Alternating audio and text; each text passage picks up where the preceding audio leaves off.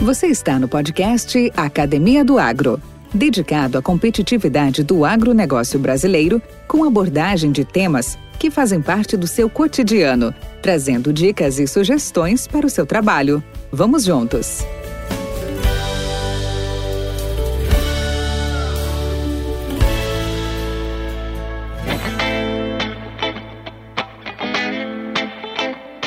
Uma iniciativa da zootecnista e escritora Ellen Fernanda Barros Gomes, professora da Universidade Federal de Rondonópolis, no Mato Grosso, ela quer mostrar para as crianças que a pecuária brasileira não é o que dizem por aí, vilã e arqui-inimiga do meio ambiente. Ao contrário, porque a autora publicou recentemente dois livros cujas historinhas relatam, de forma didática, que a nossa pecuária é sustentável e fornece alimento de qualidade para a população. Ellen Fernanda é zootecnista, formada pela Universidade Estadual Paulista Júlio de Mesquita Filho, a Unesp, campus de Botucatu, São Paulo, e possui mestrado na área de qualidade de carne e doutorado na área de nutrição animal pela Unesp, campus de Jaboticabal, em São Paulo. Hoje é docente da Universidade Federal de Rondonópolis, no Mato Grosso. Com a chegada dos filhos e a descoberta de um mundo novo, percebeu que poderia ajudar se colocasse em histórias um pouco do cotidiano e do dia a dia com os seus filhos, tornando-se escritora, escrevendo sobre algumas fases, mostrando a importância do acolhimento e respeito para o correto desenvolvimento emocional das crianças, tendo já lançado três livros com histórias infantis. Com o incentivo do seu esposo, Ângelo Polizei Neto, decidiu unir sua profissão à sua carreira de escritora, fazendo surgir histórias interessantes para divulgar informações relevantes acerca da criação de animais e produção de carne, mostrando que, muito diferente do que se vê na mídia, a criação de bovinos, assim como o consumo de carne, são imprescindíveis para a saúde dos seres humanos. Ellen foi palestrante do nono encontro de gestores, evento destinado ao público da pecuária e agricultura, que reuniu em dois dias produtores, professores, pesquisadores, estudantes e representantes de empresas agropecuárias do Brasil e da América Latina. Com um formato inovador, reuniu palestras dinâmicas, novas tecnologias, conhecimento, relacionamento e confraternização. Este evento aconteceu no maior centro de eventos do Centro-Oeste, o Bosque Expo, na cidade de Campo Grande, no Mato Grosso do Sul. Participaram os clientes da Terra Planejamento e convidados de toda a América do Sul. Um evento completo para a pecuária e a agricultura da América do Sul. Vem comigo, vamos ouvi-la. Podcast Academia do Agro. Olá, olá pessoal, aqui quem fala é o Valdir Franzini e este é um episódio especial gravado diretamente da nona edição do Encontro de Gestores, um evento organizado pela Terra Desenvolvimento, que atua no mercado de treinamentos e consultoria agropecuária desde 1997. Estamos agora aqui com a Helena, Ellen, Fernanda Gomes, desculpe, Helena, agora virou Ellen, né? o certo é Ellen mesmo. E que é mãe, crossfiteira, zootecnista, professora e escritora. Bem-vinda, Ellen. Muito obrigada. Para mim é uma satisfação muito grande poder falar um pouco aqui com vocês. Puxa vida, a satisfação é nossa. E já começa com uma primeira pergunta muito simples, né? Conta um pouco a sua história para nós. Conto sim.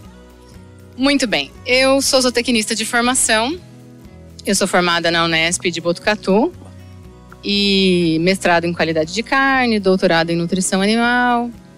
Eu sou é, professora universitária já desde o ano de 2010, né? E ingressei na carreira acadêmica na Universidade Federal do Mato Grosso, no campus universitário de Sinop. É, mas eu costumo dizer que a parte mais importante do meu currículo veio depois da maternidade. E a maternidade, ela, como é para a grande maioria das mulheres, mas para mim trouxe mudanças muito importantes na minha visão de mundo, sabe? E eu ouvindo você contar um pouco da sua história no começo, falando que você começou a. Se, se tornou podcaster por gratidão, comigo foi um pouco semelhante. Então, quando eu tive meus filhos, eu tive muita sorte nos meus partos e eu fui muito abençoada. Eu queria muito ter um parto natural, eu não, eu queria ter partos domiciliares. E nove anos atrás, isso era raridade lá no norte do Mato Grosso, né? E aí, quando tudo deu certo, eu percebi assim que eu tinha que fazer algum movimento de agradecimento para o universo. Então, eu comecei trabalhando como doula. Eu comecei assim nas minhas horas vagas, eu atendia gestante, é, participava de nascimentos e foi uma coisa muito bacana que eu fiz. Mas aí no dia a dia com os filhos em casa, eu comecei a vivenciar situações muito interessantes, né? das fases de vida das crianças, né? Então as crianças crescendo e uma coisa engraçada aqui, outra coisa engraçada ali, eu comecei a transformar essas situações em histórias e que começaram a chamar a atenção das minhas amigas. As minhas amigas falavam assim: "Nossa, ela essa história é muito legal. Eu vou usar essa história em casa também com meu filho para ajudar ele a usar o banheiro ou para ajudar ele a comer melhor a verdura. Eu vou usar essa história". E eu comecei a perceber que as minhas histórias ajudavam também outras pessoas. E aí eu percebi, puxa, eu acho que agora se eu começar a escrever histórias infantis, vai ser melhor do que eu trabalhar como doula. Porque eu vou conseguir ajudar mais pessoas do que só com a minha presença. Porque onde o livro vai, eu não vou. E aí eu comecei a escrever histórias infantis. E as primeiras histórias infantis que eu escrevi foram sobre desenvolvimento infantil. Então, naquelas fases de independência do uso do banheiro, é, medo do escuro, a criança não quer tomar o remédio. Então eu contava ali uma história para convencer os meus filhos e que também ajudava outras famílias. E aí é, foi por conta da pandemia e por conta de uma série de histórias que a gente ouviu nos anos que se passaram, é, ouvindo mal e críticas sobre o agro, que eu decidi juntar essa facilidade de escrever histórias com a minha profissão de zootecnista. E aí surgiram essas duas histórias que são as que me trouxeram aqui para esse evento, né? Que eu criei essa personagem que ela se chama Aninha. E dois livrinhos em que um deles, a Aninha, ela quer saber: será que os humanos precisam comer carne? E aí eu vou explicar numa linguagem fácil para as crianças por que, que nós somos onívoros, por que, é importante que a gente tenha acesso à proteína de boa qualidade por que a proteína da carne ela é uma proteína diferenciada em relação às demais proteínas? Então, de uma forma que ela não é tão simplesmente, tão facilmente substituível como pensa-se por aí, né? E no outro título, a Aninha quer saber: será que a vaca quer acabar com o planeta? Então, porque a maioria das coisas que a gente tem ouvido foram as blogueiras famosas falando que a produção animal, que o pum da vaca tem sido responsável pela poluição, pela destruição da camada de ozônio. E a criança ela cresce com aquela informação que na verdade não tem fundamento científico nenhum, né? Então eu transformei tudo isso numa história simples para a criança entender que sim, a vaca é um ruminante, sim, há fermentação ruminal, sim, ela produz um gás, mas o CO2 é utilizado pelas plantas na fotossíntese e o metano de origem orgânica, ele tem um destino muito mais facilmente entendível e justificável do que o metano que vem da queima de combustíveis fósseis nas cidades. Então eu tento explicar numa linguagem fácil para a criança entender que a grande vila da história não é a produção animal, não é a vaca, né? Mas aquilo que a gente faz no nosso dia a dia, que é muito mais impactante, né? E esses dois livrinhos eles têm repercutido muito bem e eu tenho sido convidada para ir nos eventos e visitar escolas que era a ideia principal, né? Então, de poder levar essa informação e desmistificar esses pontos sobre o consumo de carne e a produção animal. Que coisa bacana, que coisa bacana. Primeiro, assim, pelos pontos em comum das nossas histórias, né, das nossas trajetórias em, em uma nova, um novo empreendimento. É gratidão, sim, com certeza, de nós dois, mas principalmente assim de, eh, coisas necessárias, de informações necessárias, de conteúdos cada vez mais eh, carentes no mundo tecnológico que nós vivemos, no mundo dessa rapidez de inovações que estão surgindo aí, e ao qual as crianças, os jovens, os infantos juvenis são todos eh, passam a ser até reféns e que os pais não conseguem, inclusive, nem às vezes dar um suporte. Então, parabéns pela iniciativa, parabéns pelo seu trabalho. E, você veja, uma das uh, razões de nós estarmos aqui também é em função de a gente começar uh, trabalhar um pouco mais nessa desmistificação do agronegócio, de, de a gente uh, bloquear um pouco mais essas influências uh, negativas que vêm da midiáticas que a gente fala, principalmente das grandes corporações, ter um ter uma ter um conceito melhor lá fora, que o nosso conceito lá é que é um país bonito, que é um país rico e tal, mas aqui nós temos queimada, que isso, que aquilo. Então, é, é o, o, nosso trabalho como comunicador agora, como podcaster, é muito caminhar nesse sentido. E um dos pontos fundamentais e essenciais para fazer é juntamente o trabalho educacional. Né? E se nós temos que mostrar, começar a fazer isso dentro de casa. Então veja que a sua iniciativa, eu tive entrevista com o Chico Graziano um tempo atrás, uns dias atrás, ele também juntamente com o, Mar, o Marcos Junk, lá de São Paulo, ele também tem um projeto do agro na escola, não sei o título direitinho, mas muito bacana também, dizendo, até chamando os, os gestores, dizendo assim, olha aqui, leia esse material, veja, veja a importância disso aqui, e estão tendo também uma repercussão muito positiva. Então gostaria de novamente cumprimentá-la por essa por esse trabalho maravilhoso.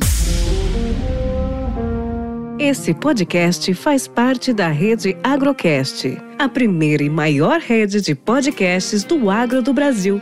Acesse www.redeagrocast.com.br. Podcast Academia do Agro. Sim, o que eu costumo dizer é que nós do agro, a, a gente não aprendeu a se comunicar, né? Então, até muito pouco tempo atrás, a gente não via ações de marketing é, para mostrar para a população aquilo que a gente tem feito. Então, as pessoas ainda acreditam que a criação animal tem sido realizada dentro das propriedades da mesma maneira que era 20, 30 anos atrás. E nós nunca vimos tanta informação, tanta pesquisa, tanta tecnologia sendo desenvolvida como agora, em todas as áreas. Na nutrição animal, na reprodução animal, na, no bem-estar animal.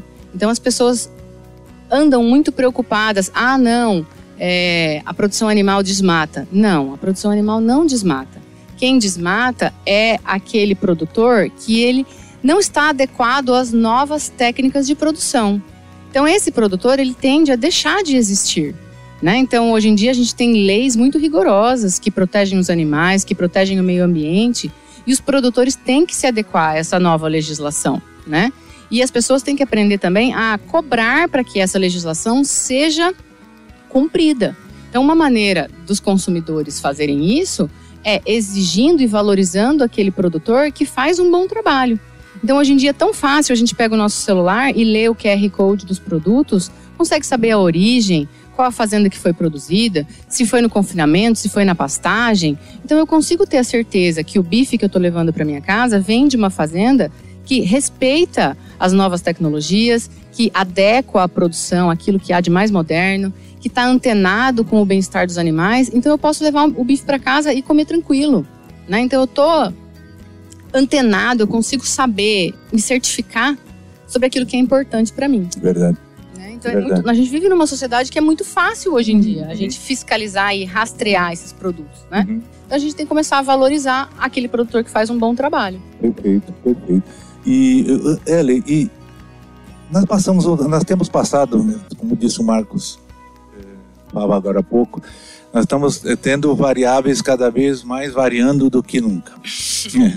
E nós vivemos um período hoje é, já pós-pandêmico, quase pós-pandêmico, mas agora com essa, com essa questão desses conflitos externos, essa, essa disrupturas aí de logística, transporte, produtos, materiais, tem várias situações acontecendo ao mesmo tempo.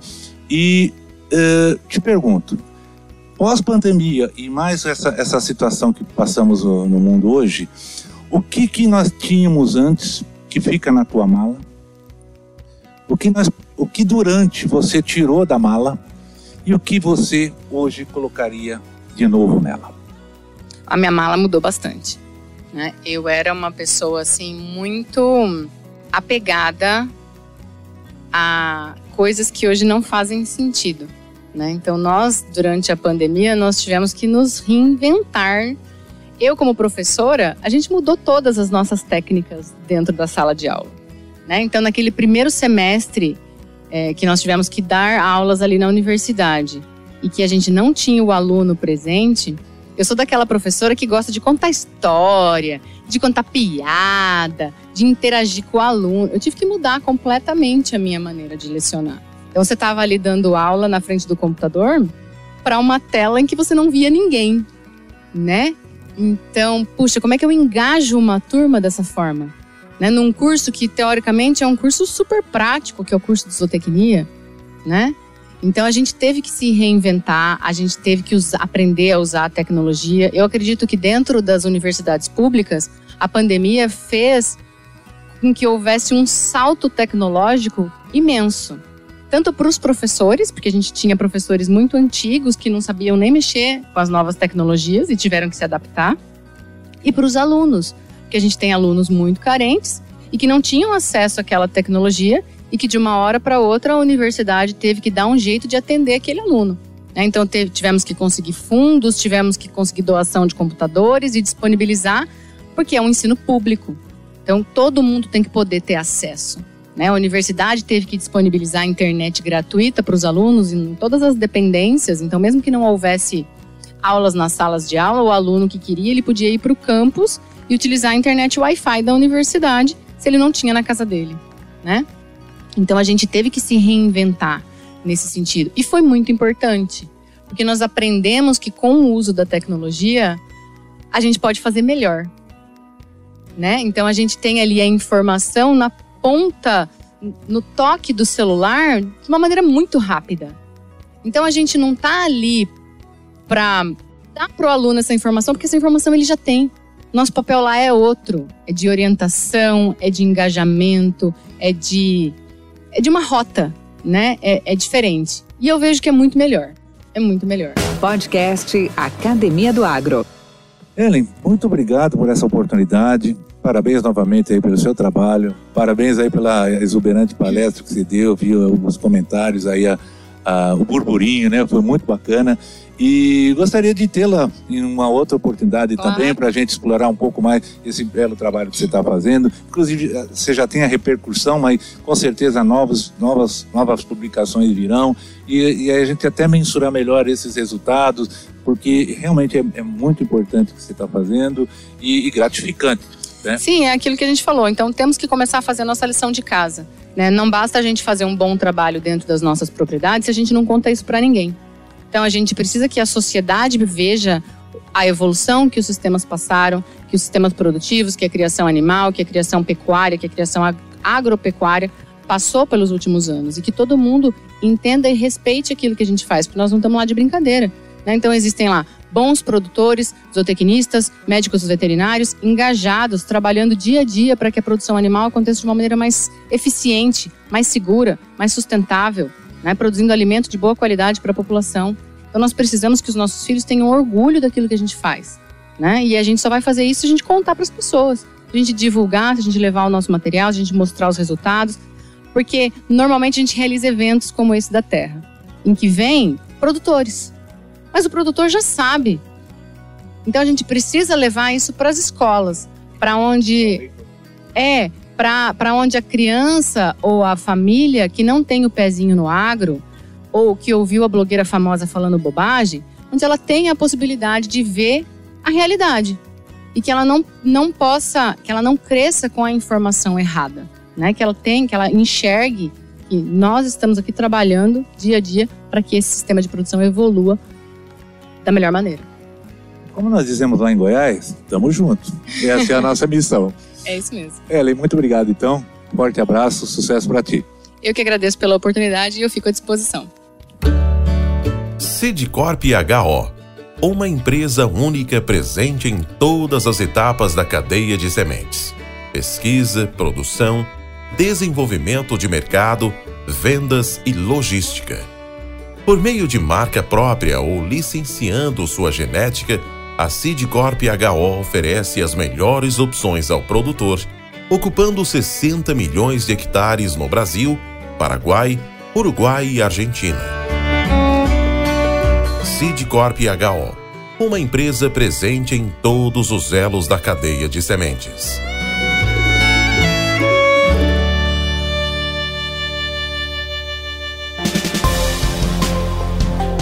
Mentes brilhantes incentivam outras. Crônicas do Agro. Com seus especialistas e líderes comentando, opinando e analisando diversos assuntos através da sua ótica e de sua experiência. Seja você o fator multiplicador. boas práticas, boas ideias.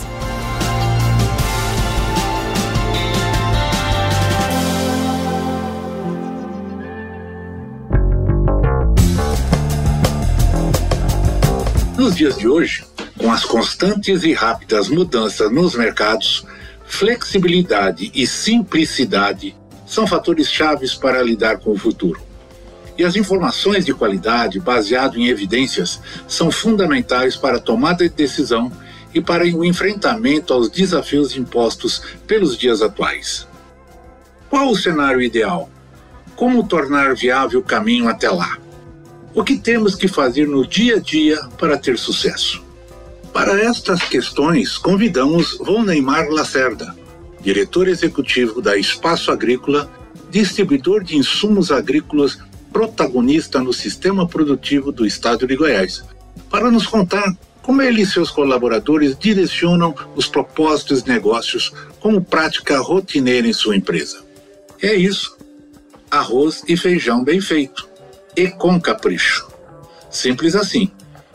Ouçam e por que não? Envie seus comentários, suas críticas, suas sugestões, pois é desta forma que avançamos e crescemos. Boa audição! Bom dia, Valdir. Bom dia. Estou aqui para entregar um spoiler, assim como você me solicitou.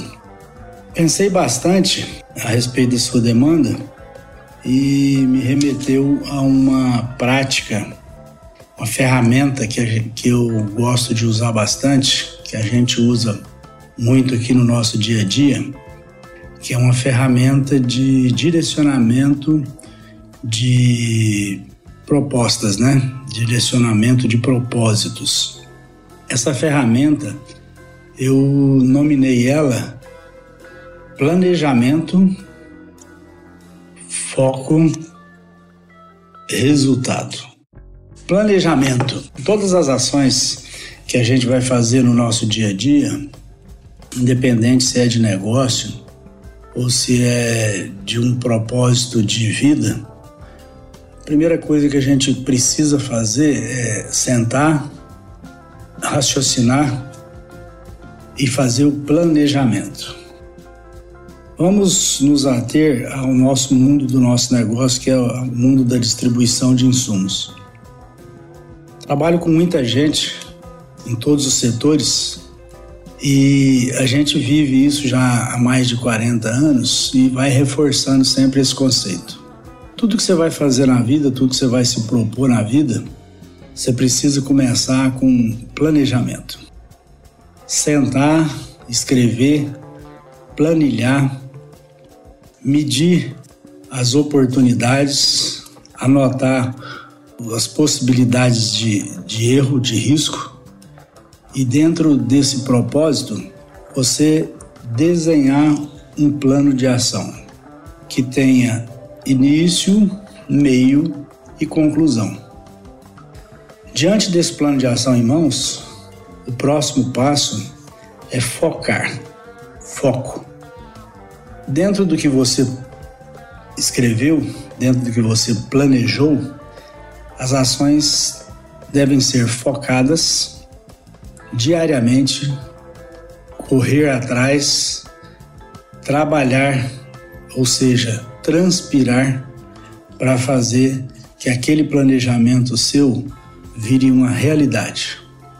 Se é em, em, lançamento de uma tecnologia, lançamento de um produto, você precisa definir prazos, isso no planejamento, definir ações e definir o, o prazo de conclusão com metas mensuráveis. A gente costuma usar metas realistas e metas otimistas. Te digo que quando bem planejado, quando bem focado, nós chegaremos à terceira etapa do planejamento, que é o resultado. E quando bem planejado, quando bem focado, o resultado sempre, sempre, ele será pautado pelas definições, metas otimistas. As metas realistas são para te dar um norte da realidade do mercado, mas para lançamento de tecnologias e produtos, a gente tem que trabalhar sempre com metas otimistas, desafiadoras. E eu te afirmo, Valdir, te afirmo a todos os ouvintes, essa ferramenta aqui, ela não tem chance de erro.